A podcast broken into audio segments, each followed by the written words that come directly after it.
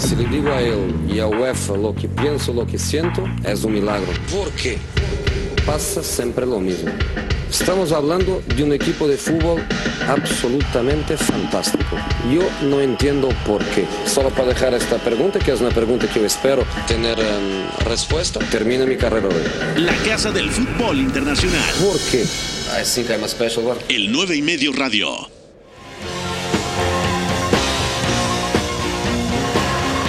¿Qué tal? ¿Cómo están? Son las 4 de la tarde con 3 minutos. Bienvenidos al 9 y medio radio. Soy Pepe del Bosque. Hay mucho que platicar. En Italia, el Chucky Lozano fue titular con el Napoli.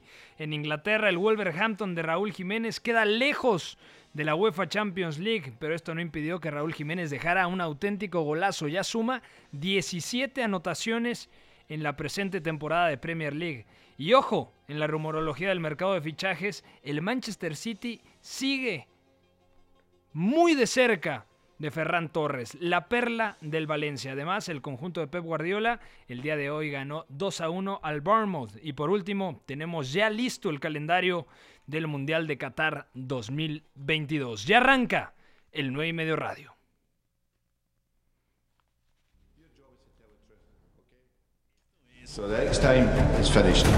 El 9 y medio radio. We don't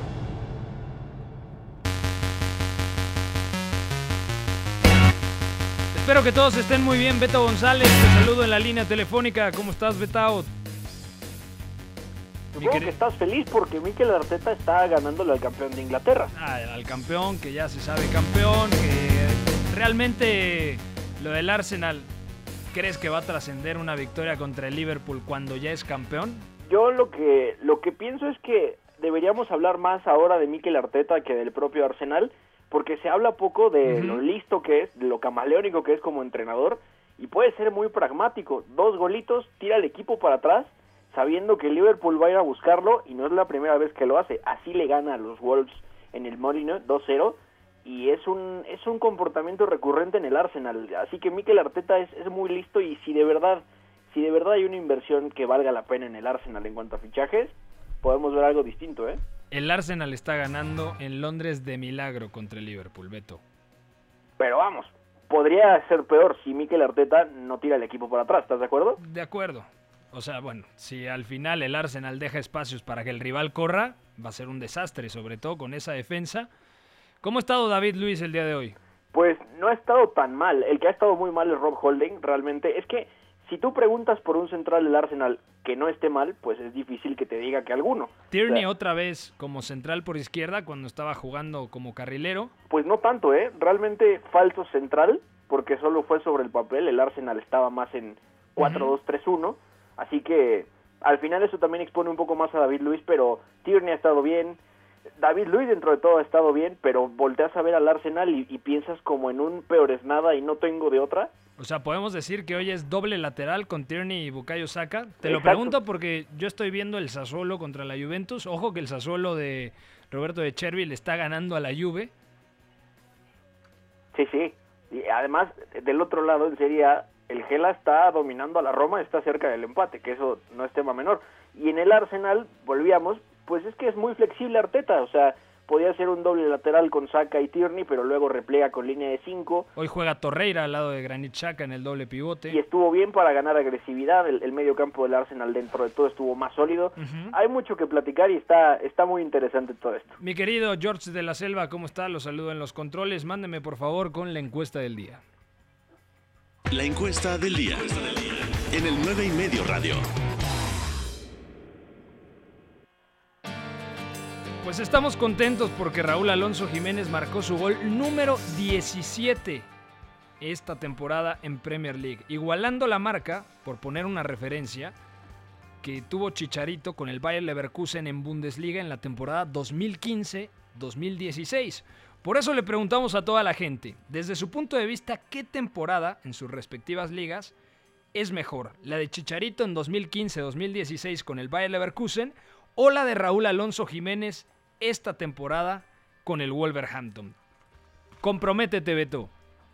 No, puesto a elegir, la verdad es que la de Raúl ahora mismo, y sobre todo porque más allá de que el Chicharito ha jugado en España, en Alemania, en Inglaterra y en equipos muy distintos, lo que está haciendo Raúl, 26 goles en una temporada ya es brutal, pero además hacerlo siendo el centro del sistema de, de, un equipo que aspira a clasificar a competiciones europeas, que sigue vivo en Europa League. O sea, eso no, no es que no estuviera al alcance de Javier, pero me parece que ya no le dio para eso, ya conforme se hizo más grande, ¿no? Y Raúl prácticamente a la misma edad está en el pico de su carrera y está siendo el epicentro del equipo en un Espíritu Santo. Más allá de que no alcance a boleto a Europa por Premier, es espectacular lo que está haciendo y sobre todo, y, esto lo, lo, hablaba hace rato con, con Ricardo Flores, que, le mando un abrazo, decía, es que no hay un equipo que le dé ese contexto. Y es cierto, ningún otro equipo va a darle eso y por eso Raúl está así, así que se comprometen eh, y, se ligan muy bien ellos dos y, Wolves y Raúl forman el matrimonio perfecto, así que me quedo con esto, con esta opción. Tú dices en toda la temporada.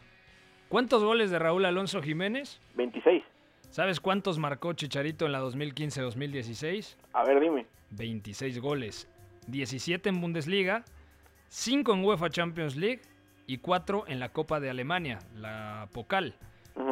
O sea, tampoco hay que demeritar la temporada de Chicharito. O sea, yo creo que en el Bayer Leverkusen estuvo a un nivel espectacular, sobre todo cuando combinaba, supo jugar muchas veces al lado de un 9 mucho más clavado, un poste como Stefan Kisling, tenía un gran socio por la banda como Karim Belarabi, también tuvo buenos momentos con el suizo eh, Mehmedi, con Kevin Campbell por supuesto, o sea, yo creo que la temporada de Chicharito en el Bayer Leverkusen está muy infravalorada, pero también me voy a quedar con el momento actual de Raúl Alonso Jiménez. Yo creo que sí está un pelín arriba por la importancia que tienen en el sistema ofensivo de Nuno Espíritu Santo. No, de acuerdo. Y es que ese es el tema, no, no se demerita lo que hizo Raúl, pero al final era un equipo distinto que, que si bien jugaba por momentos o, tenía rasgos parecidos a, esto, a estos Wolves, el, el Leverkusen de Roger Smith, no me parece que Javier haya sido así de importante como Raúl está haciendo para los Wolves,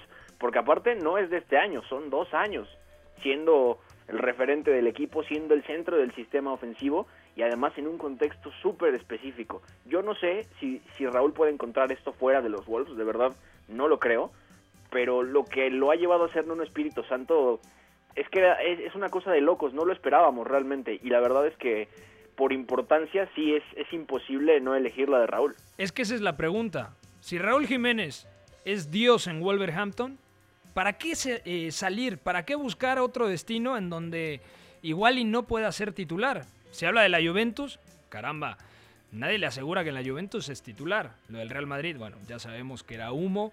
Eh, lo del Manchester United también habría un signo de interrogación porque eh, actualmente Anthony Marcial está en un estado de forma tremendo. O sea, yo creo, y cambio el discurso porque en su momento pensé que Raúl debía salir del Wolverhampton, yo creo que el Wolverhampton tiene un proyecto sumamente ambicioso. Debe quedarse Raúl en los Wolves y seguir haciendo historia, porque no por nada ya es el máximo anotador en la historia de los Wolves en la liga, ¿no? En general, me parece arriba de 70 goles. Exactamente. Pero digo, los, los Wolves al final son un equipo histórico de Inglaterra, han sufrido mucho. En los 50 eran potencia, luego en los 70 juegan una final de Copa UEFA. La gente, la gente no sabe que los Wolves tentaron a Alex Ferguson antes de que se fuera al Manchester United. Imagínate, pero Raúl está devolviendo esas sensaciones a los Wolves con un contexto súper específico, con una pizarra que lo arropa totalmente, que lo vuelve a él el protagonista y es natural que rindiendo este nivel, haciendo esta cantidad de goles, uno diga, bueno, puedes dar un salto a un top 6, pero no necesariamente quiere decir que sea lo mejor. Yo decía, debería ir al Manchester United porque puede ofrecerle al club lo que le da a los Wolves, pero siguen pasando los meses, sigue Raúl brillando, sigue haciendo goles, la pizarra de Nuno sigue respaldándolo y es muy difícil ver que alguien más le dé eso. No solo protagonismo, sino contexto, así que por, por, la importancia que tiene Raúl, hay que escogerlo y a, ver, lo que viene el año que entra. porque a ver si los Wolves pasan a Europa, qué pasa en Europa League. Yo creo que van a estar en Europa League. Seguramente sí, seguramente sí. Pero a falta ver qué pasa con el Leicester, qué pasa en esta Europa League. Pero Raúl seguirá siendo capital. Ojo que los Wolves pueden dar la campanada en Europa League. O sea, yo creo que no es favorito, obviamente. Está el Manchester United, está el multicampeón Sevilla.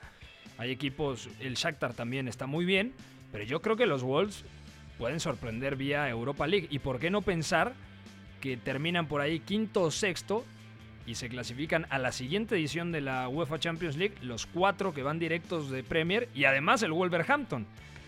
Bueno, ahí hay una cuestión porque no pueden haber más de cinco equipos en competición europea y si pasa todo esto en la Premier, un boleto se va a la Liga. No, por eso, o sea, puede haber hasta cinco.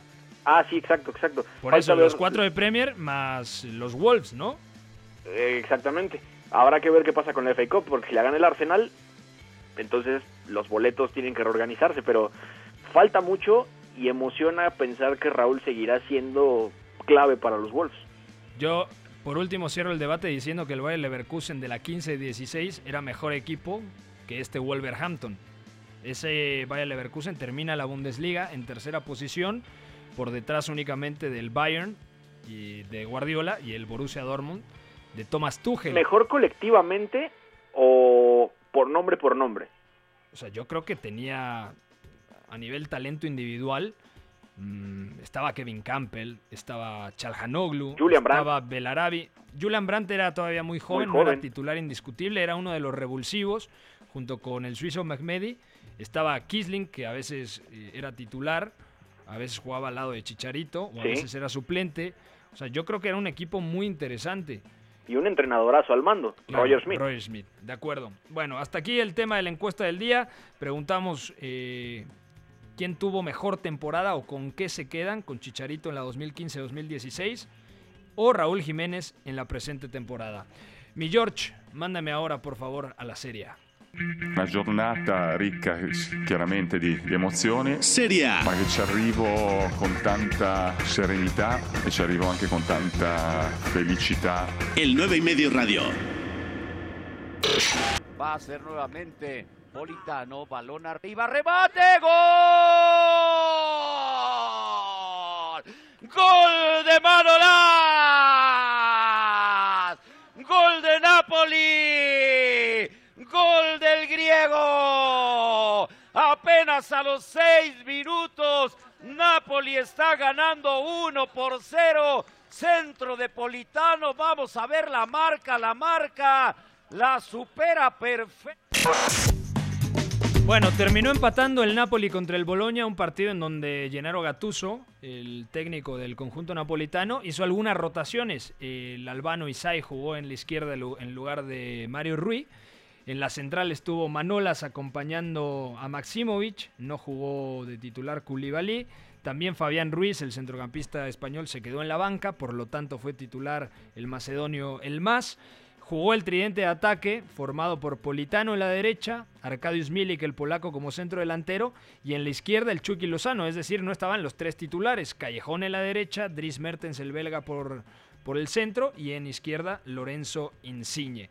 Sensaciones del partido, eh, Beto González, el Napoli ya ganó la Copa Italia, sabe que tiene asegurado su boleto para la próxima edición de la UEFA Europa League y por lo tanto Gatuso sabe que puede dosificar la plantilla en esta altura de la temporada. Lo mejor de este Napoli, más allá de quién juega, y eso es lo, lo, más importante en un equipo, así sabes que es un buen equipo, es que los principios están independientemente de los nombres en el campo. Me, me gusta la idea de Gatuso porque es muy creativo en salidas, pero cuando se enfrenta a, a rivales como el Boloña, que va a presionarlo arriba hombre por hombre, se complican las cosas. Más allá de que el gol cae muy temprano, uh -huh. la verdad es que el Napoli no termina de gustarme con la pelota por eso, porque el Boloña de, de Mihailovic va, lo presiona muy bien arriba, hombre por hombre, le complica las cosas. Diego Deme no, no está pareciéndome que, que rinda un nivel como el que le dimos en Leipzig, se, está quedándose corto de momento. Se ha sentido más cómodo el Napoli, por ejemplo, con Lobotka como, como medio centro, y los interiores de hoy, a ver, bien también, pero el tema luego es cómo llegas arriba buscando por arriba a Irving Lozano, por ejemplo, que, que intentan enviarle balones largos a la espalda del lateral, pero luego de repente quedan cortos y Chucky tiene que ir a pelear arriba cuando realmente lo complicas, ¿no? Eso no me gusta en el primer tiempo. Luego el Napoli también parece como que le da más libertad a los extremos. Chucky aparece muy bien por los tres carriles, incluso deja varias acciones ahí de regate puntuales pero muy buenas, produciendo pero remate, un poco de partiendo de desde la izquierda casi todo el partido. Claro, claro, pero tuvo libertad para ir pisando otras zonas y producía. En la segunda parte, sobre todo. Antes de, de que lo cambiara Gatuso al minuto 61. Exacto. Yo no sé si estoy seguro con lo de Diego Deme, porque ni el alemán ni el eslovaco Lobotka me parece que han rendido al 100%. Y sobre todo porque hace no mucho vimos a Jorginho en San Paolo. Entonces, obviamente el hueco que tiene que llenar tanto Lobotka como Deme es muy grande. Pero a mí no me parece que está haciendo mal trabajo Diego Deme. Por ejemplo, hoy se me queda muy corto Piotr Zielinski, que teóricamente es inamovible en el centro Sí. del campo, pero creo que el polaco necesita de una versión física al 100% para, para ser un jugador que rinda eh, y pueda condicionar. Estira muy bien el campo, sabe recibir en la base de la jugada, pero tampoco está muy fino con la pelota eh, tras el parón Piotr Zielinski. En general, yo creo que ya tiene la cabeza el Napoli en otro lado. Ya empieza a hacer algunas rotaciones Gennaro Gattuso pensando en, ok, nos quedamos con la Copa Italia, eso nos da el boleto para jugar competición europea, UEFA Europa League la siguiente temporada y hay que empezar a reconstruir. Vamos a ver cuáles son las piezas que considero para el próximo curso serán titulares, cuáles serán algunos revulsivos importantes, como el caso del Chucky Lozano. ¿Qué necesito traer? Ayer platicábamos, por ejemplo, de la llegada del nigeriano Osimen, procedente de Lille, que está prácticamente hecho eh, a cambio de 81 millones de euros, además una lanototota. Entonces yo creo que el Napoli ya está con la cabeza en otra, en otra dirección. Ya sabe el Napoli que con Gattuso las cosas pueden funcionar y al final hay que empezar a preparar lo que viene la próxima temporada. Y sobre todo el partido eh, de Champions, ¿no? En el Camp Nou contra el Barça. Porque además es una oportunidad tremenda donde el Napoli ya se midió, ya, ya sabe cómo hacerle daño al Barcelona. El planteamiento de Gatuso en San Paolo en marzo fue muy bueno. Realmente se notó dónde puede ir a atacar al Napoli, por eso también está ya pensando en cómo confeccionar la vuelta de esa eliminatoria, pero no olvidarnos también que haber ganado la Copa Italia ya también le da la posibilidad de competencia europea más allá de la tabla. Es que eso es la, la clave para mí. O sea, ya tienes el boleto a la Europa League, sabes que no tienes nada que perder contra el Barcelona, que vas a jugar en el Camp Nou, independientemente de todas las dudas que tiene el equipo dirigido por Quique Setién, quizá te encuentras con una situación como por ejemplo se le encontró la Roma hace dos años, pero el Napoli, repito, mm, ya está pensando Gatuso en planear a futuro. Si se encuentran obviamente la posibilidad de eliminar al Barcelona, que mejor, pero luego le tocaría también el Bayern, un equipo que es infinitamente superior hoy en día al Napoli. Diría que el Bayern es el principal candidato a levantar la Copa de Europa. Sí, totalmente. Ya pensar en eso para el Napoli es otra cosa, pero en la mente de Gennaro Gattuso seguro está a competir con el equipo que tiene él ya seguro tiene identificado cómo ir y sacar un plan que le dé el máximo provecho posible. La tabla de la Serie A, bien que mal, ya no le preocupa, porque más allá de que el Milán lo tiene ahí eh, empatado en puntos con 53 y que la Roma tiene la presión de seguir sumando para no caerse, él, él ya está volteando a ver fichajes, ya lo decías, está volteando a ver cómo, cómo hacerle daño al Barcelona, pero también está empezando a medir cómo puede competir mejor la siguiente temporada en Serie A, porque es crucial. Si le dejan el proyecto, si vienen fichajes, el caso de Osimen por más de 80 millones, entonces estás obligado a devolver al Napoli Seguramente a la Plaza de. Champions. Seguramente Milik. Eh, Bueno, y lo lógico es que el Napoli la siguiente temporada termine dentro de los cuatro primeros.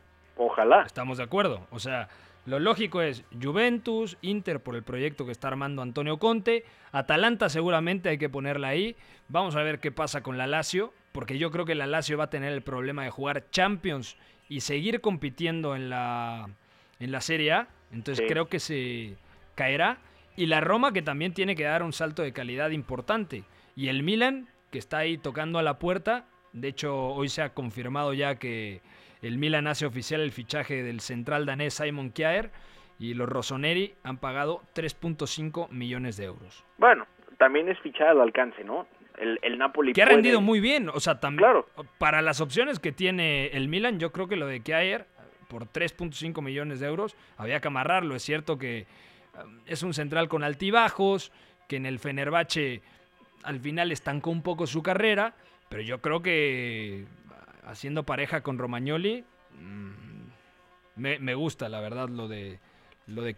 Hay posibilidades y al final el Milan también lo diagnosticó. El Napoli puede hacer cosas muy distintas para volver al top 4.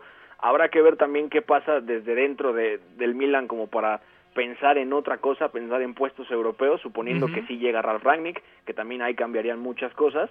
Y ya decía lo de la Lazio, que imagínate, si, si al final queda en, en puestos de Champions, no solamente va a pesarle mucho jugar Serie A y Champions, sino que es posible que veamos una Lazio todavía mucho más en aprietos. Si de por sí quedó fuera en, en, fase de grupos de Europa League esta temporada, ahora imagínate en Champions, va a ser un problema y va a ser un reto también para Inzaghi gestionar esto. De acuerdo. Para la gente que nos pregunta los resultados del día de hoy en la Serie A, nos quedan tres minutos antes de ir a la pausa.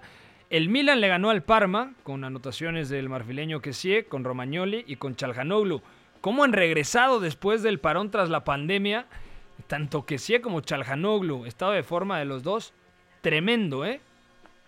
Bueno, al final están potenciados por, por Stefano Pioli, ha encontrado cómo equilibrarlos desde la pizarra, pero yo no estoy seguro que que sí esté en un nivel tremendo, porque el otro día el Napoli le exhibe las costuras, que sí es un jugador que, que de repente tácticamente te concede muchas cosas, que no presta suficiente atención para cubrir ciertas zonas. Bueno, pero por eso se supone que es complementario el medio campo con otro africano, con, con el argelino, Benacer, exactamente, que es mucho más organizador, que sabe gestionar de mejor manera las posesiones. O sea, yo creo que Kessie se le ha hateado demasiado. Desde mi punto de vista, sí, Kessie sí. no debería de tener tantas críticas porque siendo un centrocampista específico, a mí me parece que cuando explota sus virtudes, ese recorrido, esa llegada, ese músculo que tiene, como lo conocimos en, en Atalanta, me parece que es un centrocampista bastante completo.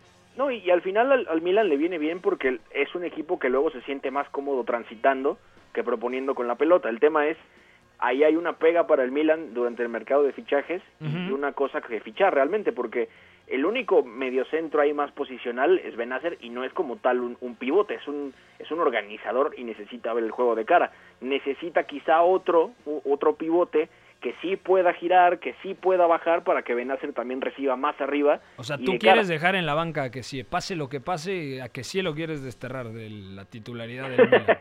Total, es que no, no me parece un jugador tan válido para, para proponer con la pelota y el Milan en algún punto tendrá que hacerlo si quiere volver arriba. Pero Beto, para tener la pelota primero hay que recuperarla. ¿No? Bueno, pero, Eso te pero... diría mi queridísimo Ricardo Antonio La Volpe. Vamos a ir a una pausa. Ojo que la Roma ya le está ganando al Gelas Verona 2 a 1 y al minuto 80 empata la Juventus en campo del Sassuolo 3 a 3. Pausa. Sigan en el 9 y medio radio. No es que no te entiendas, que hablas muy raro. Si tú ya sabes más que yo, perfecto, tira, vamos a ver. Habla de lo que quieras, yo contesto de lo que me dices. El análisis es bastante superficial, bastante gratuito. ¿El apellido? ¿Cómo es el apellido? El 9 y medio radio. Correcto. Siguiente pregunta. Seguimos en el 9 y medio radio a través de W Deportes. Gracias a toda la gente que se reporta. Les repetimos la encuesta. ¿Qué temporada en sus respectivas ligas crees que fue mejor? Chicharito en 2015-2016 o Raúl Jiménez en la presente temporada. Ambos marcando 17 goles en liga y 26 goles en toda la temporada. Vamos ahora sí, mi Yogi, con la Premier League. Ganó el Arsenal. Premier, Premier League.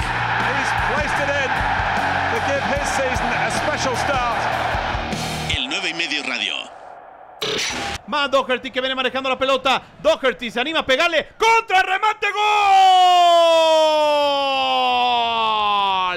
¡Gol!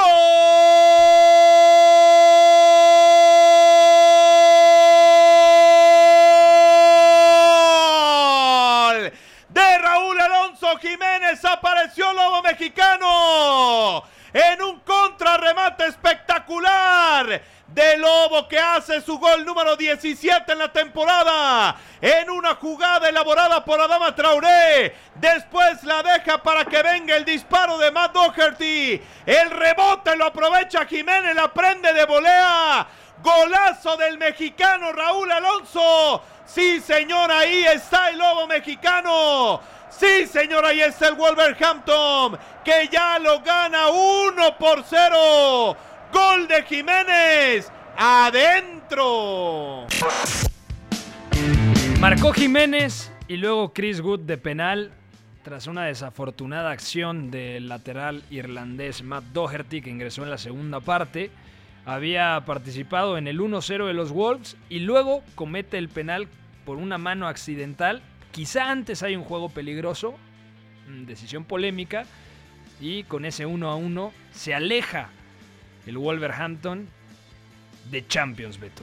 Sí, y al final, a ver, es lo que hemos venido hablando. A los Wolves en estos momentos le cuesta mucho más jugar, ¿no? Cuando tiene que enfrentarse a un rival que se le parece, que se encierra atrás, de repente parece que le hacen falta muchos recursos para atacar en posicional, ¿no? Es un equipo que se siente mucho más cómodo siendo muy directo, ahí es donde brilla Raúl realmente, pero el Burnley, por ejemplo, se valora poco cómo, cómo te lleva a competir al límite, ¿no? Cómo, cómo te obliga a hacer cosas que normalmente no harías. Y la verdad es que estos Wolves, después del golazo de Raúl, que además la, forma en la que prende la volea es, espectacular. Tremendo, eh, tremendo. no, sé, a mí lo, lo de Matt Doherty me da la sensación que es la representación de lo que es el equipo después del parón. Porque sabemos que los Wolves no van demasiado sobrados por calidad individual, sino que es un equipo mucho más coral, mucho más de, de un funcionamiento colectivo tremendo a través de la transición ofensiva, pero luego Beto. en estos días es, es muy difícil y por eso es que no creo que le alcance tanto ya para competir por, por Champions, no solo por puntaje, sino por sensaciones. Los últimos minutos se notaba cierta inseguridad en el área de Rui Patricio. Salió mal en una eh, acción, Connor Cody también falló en otra y al final termina llegando la el penal desafortunado, ¿no? De Matt Doherty, que yo leía muchas críticas y digo, caramba, Doherty es uno de los futbolistas más constantes en los últimos dos años de la Premier y hoy en día lo están matando. Repito, una acción desafortunada y completamente accidental. Con esto realmente se aleja el Wolverhampton de la pelea por entrar directo a Champions, porque el Chelsea tiene 63, el Leicester tiene 59, al igual que el Manchester United, con un partido menos, y los Wolves tienen 56, apenas un punto más que el Tottenham, que el día de hoy ganó. Sí, y, a ver, los, los Wolves, es que lo que dices de la inseguridad me parece muy interesante porque al final llega un momento en el que tiene que concretar, que ya no tiene nada más que la Premier y que la Europa League, y me da la sensación que colectivamente no terminan de, de cerrar esto, que, que no, no se sintieron con la capacidad de definirlo. Y eso es algo también muy extraño porque no se lo vimos el año pasado a estas alturas. Claro, no hubo una pandemia, no hubo una pausa gigante, pero me parece que el equipo ah, está, está careciendo, hablar de esto es muy subjetivo, ¿no? Pero está careciendo de esta personalidad para cerrar estos partidos. El otro día, por ejemplo, el Arsenal se le encierra atrás después de ir a buscarlo arriba y no puede abrirlo, pero tampoco es que tampoco es que alguien se muestra lo suficiente, ¿no? Y eso también le pesa demasiado. Ahora le queda la Europa League y hay que ver porque la eliminatoria contra el Olympiacos sigue abierta y quizá esa sea la única El Olympiacos eliminó al Arsenal en Londres. Además. O sea, cuidado, no es cualquier cosa. O sea, va a ser difícil, pero yo sí creo que los Wolves tienen argumentos para, para avanzar. Y además, porque Nuno se ha dado cuenta, por ejemplo, Podense, me encanta que lo, esté utilizando como titular. Es una buena noticia. Todavía no está en su pico de rendimiento. Jugó mejor el otro día que hoy, pero hoy también participó. Se le nota que está involucrado. También fue titular, por ejemplo, Diogo Jota en ese 3-4-3 al momento de atacar. Y Adama Traoré, que también era titular, juega esta vez, eh, inicia el partido como carrilero por la derecha. Entonces yo creo que al final, tarde o temprano, Nuno Espíritu Santo tendrá que probar en ciertos contextos el 4-2-3-1. Juntar a tres mediapuntas detrás de Raúl Alonso Jiménez y quizá arriesgar un poquito más con laterales largos, que el doble pivote Ahí tiene que jugar sí o sí León Dendonker, eh, al lado de Rubén Neves.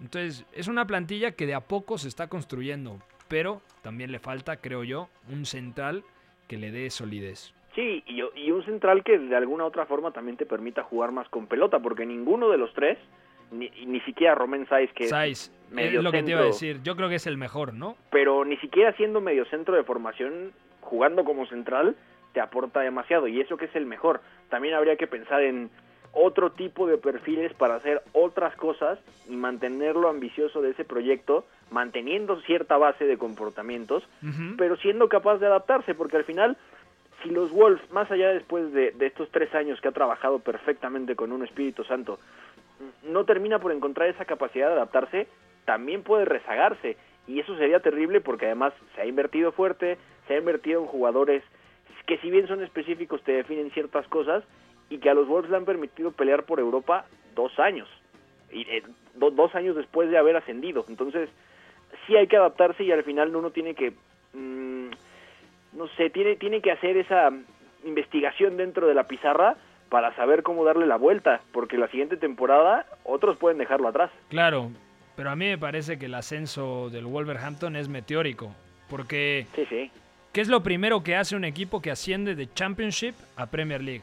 Asegurar la permanencia, Sí, ¿no? pelea el descenso. y entrar en la primera temporada después de que regresas a la Premier League, entras a la UEFA Europa League, me parece algo espectacular.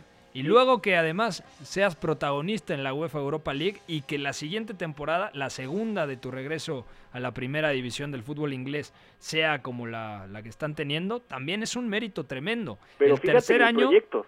Fíjate el proyecto, porque no, no podemos decir lo mismo del Norwich de Farc, por ejemplo, ni del Bueno, pero porque de tiene, o sea, ve lo que fichó el Norwich, Claro. ve lo que tiene eh, como plantilla el Wolverhampton. y no está el mismo capital detrás, vamos, tampoco con el Sheffield United, ¿no? Pero al final son proyectos trabajados para que cuando llegas a la Premier tengas un dinerito extra, tienes buenos patrocinadores y entonces, ok, sentémonos a negociar fichajes de 30, 40 millones de euros, seguramente pegas, ¿no? Y además con una pizarra tan potente, pues puedes lograrlo, pero si ya después de dos años también te enfrentas con estos problemas, seguramente tendrás que darle otro giro. De acuerdo. Vamos al otro partido que protagonizó el día de hoy en Inglaterra. El Arsenal, escúchelo bien, el Arsenal le ganó al campeón, al Liverpool, dos goles a uno. Ojo al error ahora, en este caso de Alison Becker, la pone la caseta, la pone la caseta, atrapa a Rick Nelson, le pega. ¡Gol!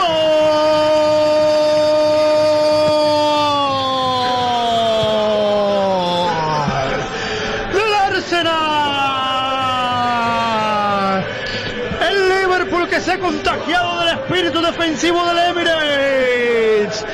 Error de Alisson ahora en la salida. Entregó el balón a la banda donde la pilló la cassette. Mismos protagonistas, pero esta vez el francés para asistir. Rick Nelson que recuperó la posición, la cassette la puso atrás. La mató con la pierna izquierda, le pegó con pierna derecha, haberle pegado la cepa del poste. Lo va ganando el Arsenal. Lo va ganando 2-1 con gol de Chris Nelson. Arsenal 2. Liverpool 1.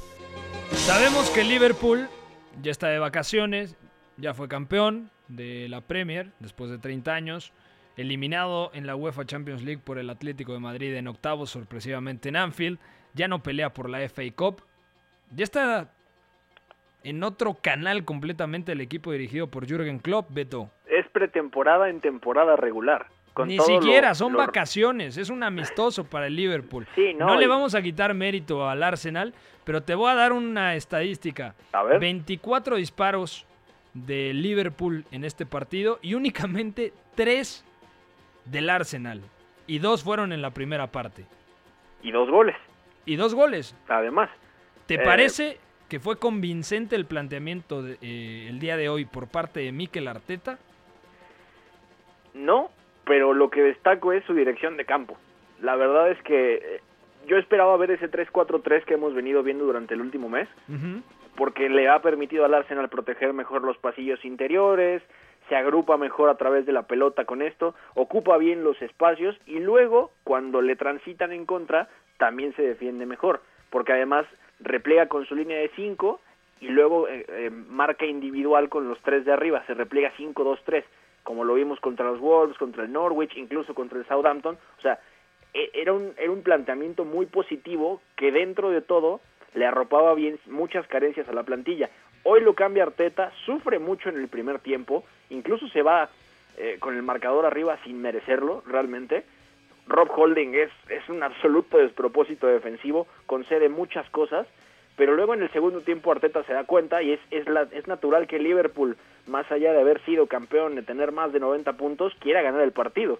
Va a ir a buscarte arriba, entonces tira el equipo para atrás, 5-2-3, así se mantiene, entra Pierre-Emerick Aubameyang y a eso juega el Arsenal, a transitar. Por eso decía lo del principio del programa, se dice poco lo pragmático que puede ser Mikel Arteta.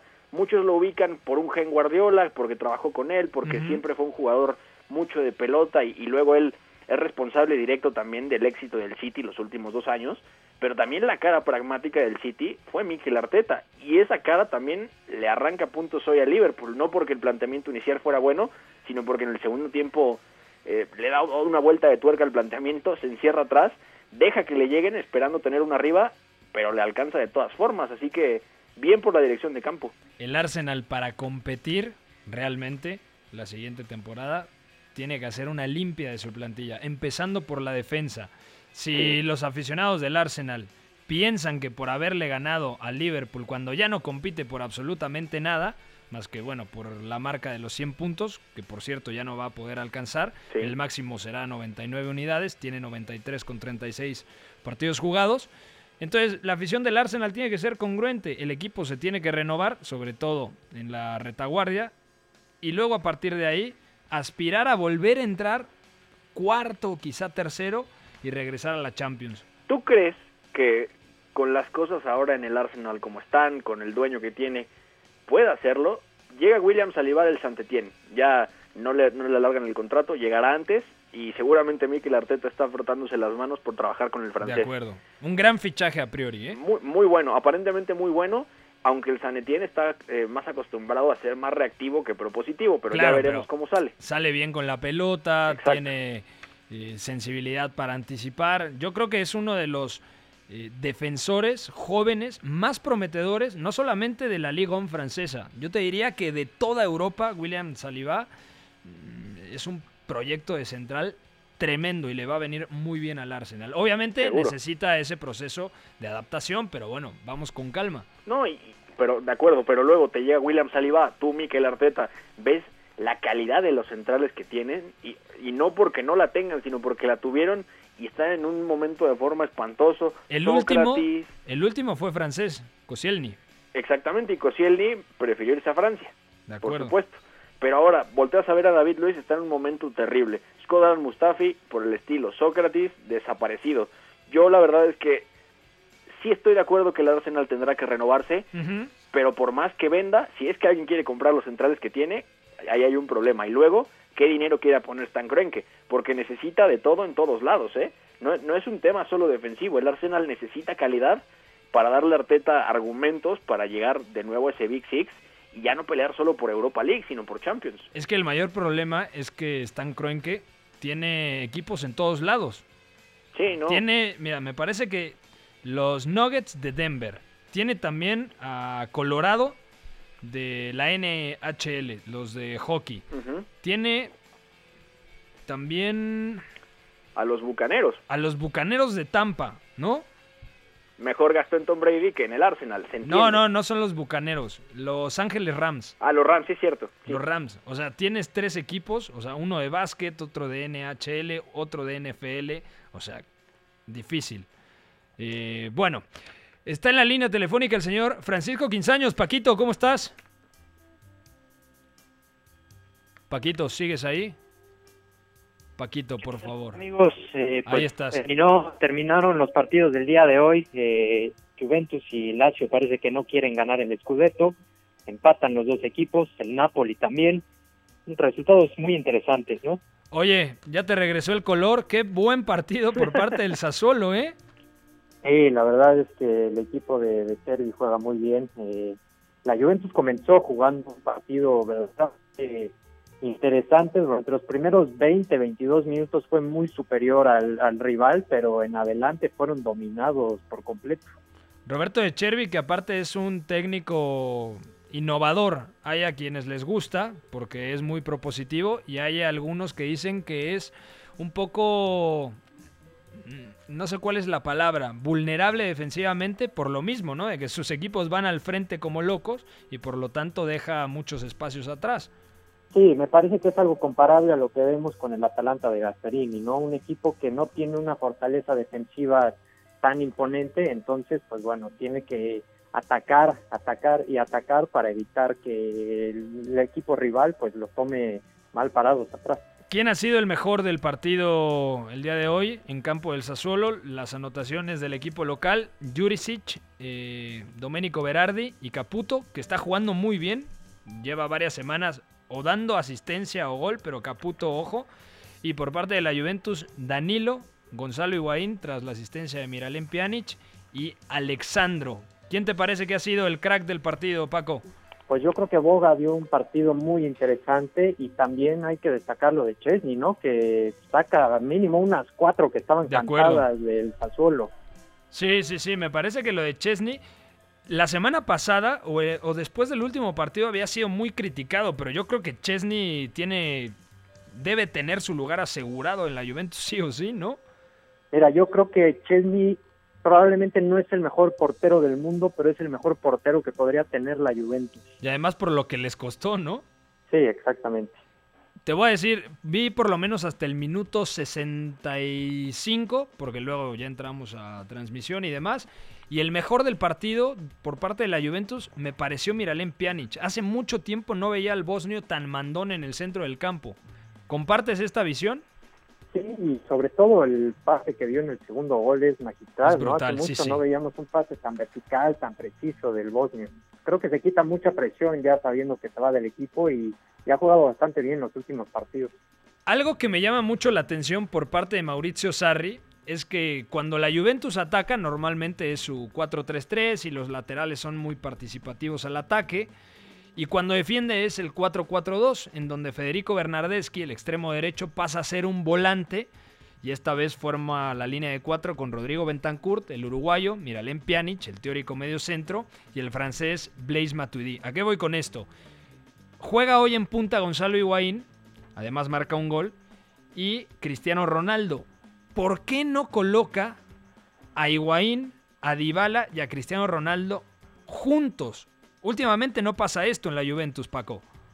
Pues yo creo que es complicado, primero porque Higuaín ha mostrado su mejor forma física. Higuaín re- eh, en tiempos recientes ha sido un, re- un revulsivo de lujo, tal como lo ha sido Douglas Costa, por ejemplo, también en los últimos partidos, y se habla de, de un mal estado físico, probablemente no muy malo, pero no está para 90 minutos. Entonces, me parece que ahí Sarri tendrá que dosificar muy bien al argentino, pero difícilmente lo eh, veremos ese tridente ofensivo de arranque. ¿Sabes quién se frota las manos?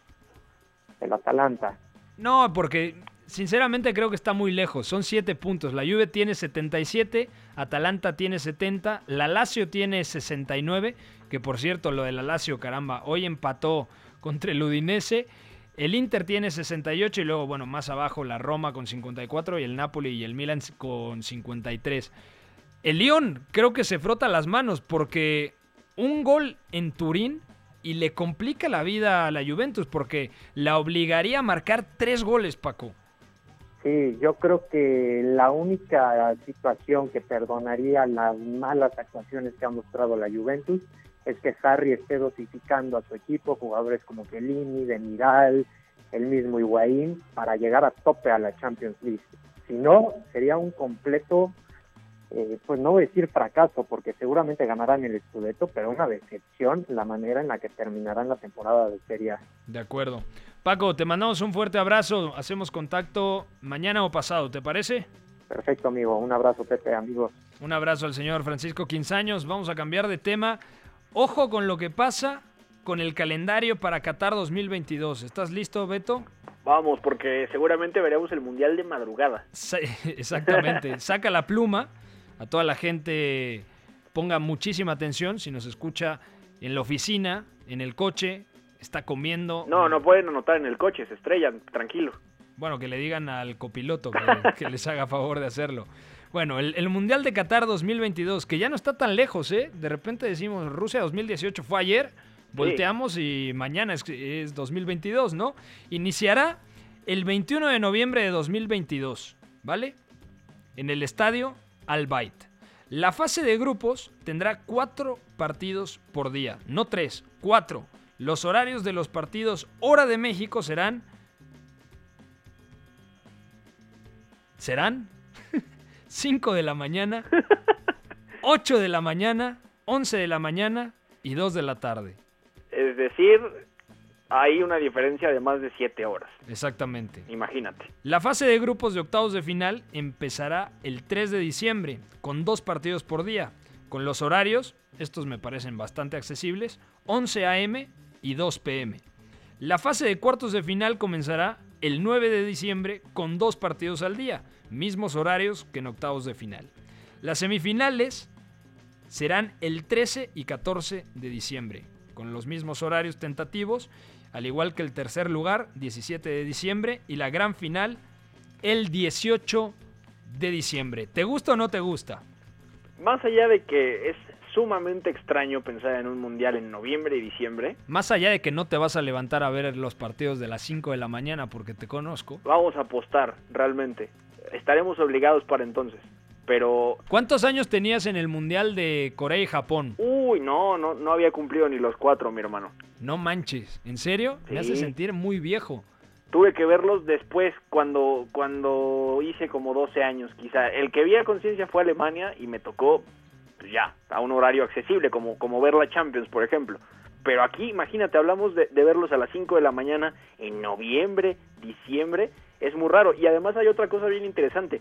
Si, si los ponemos en el horario local de Qatar, los partidos empezarían a la una de la tarde de allá. Claro, pero es, recuerda que es invierno allá. Pero el invierno, mi hermano, son como 30 grados, 32 grados. El otro día estaba leyendo y no serían tantos. O sea, quizá el primer partido sí rozaría los 30 grados, porque también tenía la duda. Pero el promedio serían entre 26 y 27 grados. O sea, no, no estaría tan mal. Sin humedad. Porque aparte, si recordamos condiciones más extremas en otros mundiales, por ejemplo, en Brasil 2014 se jugó ya en invierno pero el invierno en Brasil tenía una humedad del 90%, por ejemplo. Sudáfrica. Sudáfrica sí fue muy frío, realmente. Sí, sí. Recordar cómo jugaban incluso con manga larga y guantes. Y ahora, por ejemplo, más allá de que el invierno sí es caliente pero no es húmedo, hay otra cosa bien interesante. Ninguna selección tiene que desplazarse en avión. Porque las distancias son muy cortas y a nivel, eh, y además todos están a nivel del mar. Exacto. O sea, si me dices 12 de la, del día en la bombonera, o sea, en el Nemesio 10, bueno, es, imposible, ¿no? o, en al Toluca cómo quedan sus rivales. Eh, exactamente. Pero yo creo que tienen tan buena logística y los estadios van a ser de primer mundo que no van a sufrir esa parte los jugadores. No, de acuerdo. Y se habla también de que para esos horarios más, más pesados en términos de sol, de calor, de temperatura, hay un sistema de aire acondicionado que pues, va a refrescar el estadio. Ya en la noche será otra cosa y será menos necesario. Y fíjate lo que decías de los estadios. Lo más largo por recorrer entre el Al y el, y el estadio más lejos, que ahora no tengo el nombre, son 75 kilómetros. Que todavía no está construido, por cierto. Eh, exactamente, son, son están levantando. Exactamente. Pero está muy interesante. A ver si Xavi sigue por allá para la Copa del Mundo, que no creo. Mm, a ver, vamos a ver. Eh, Beto González, te mando un fuerte abrazo. Mañana programa muy lindo porque el Real Madrid, en caso de ganarle al Villarreal, terminará como campeón de la temporada en España. Sí, mucho ojo, será muy interesante.